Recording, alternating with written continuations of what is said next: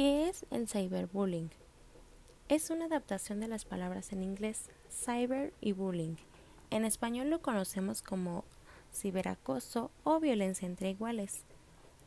Este cyberbullying es un término que se utiliza para describir cuando un niño o adolescente es molestado, amenazado, acosado, humillado, avergonzado o abusado por otro niño o adolescente a través de Internet o cualquier medio de comunicación como en los teléfonos móviles o tabletas.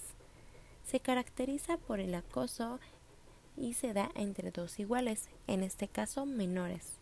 Es importante distinguirlo, ya que se extienden otras prácticas en lo que se involucran adultos y que se le denomina simplemente como ciberacoso o cyber cibernético con las consecuencias legales que tienen los actos de mayor edad en contra de un menor.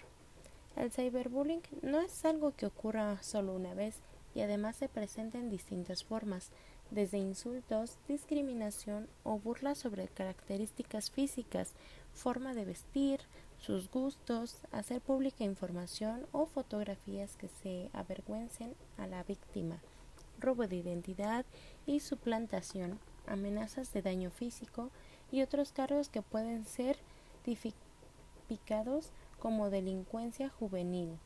Algunas formas de cyberbullying son acoso por mensajería instantánea.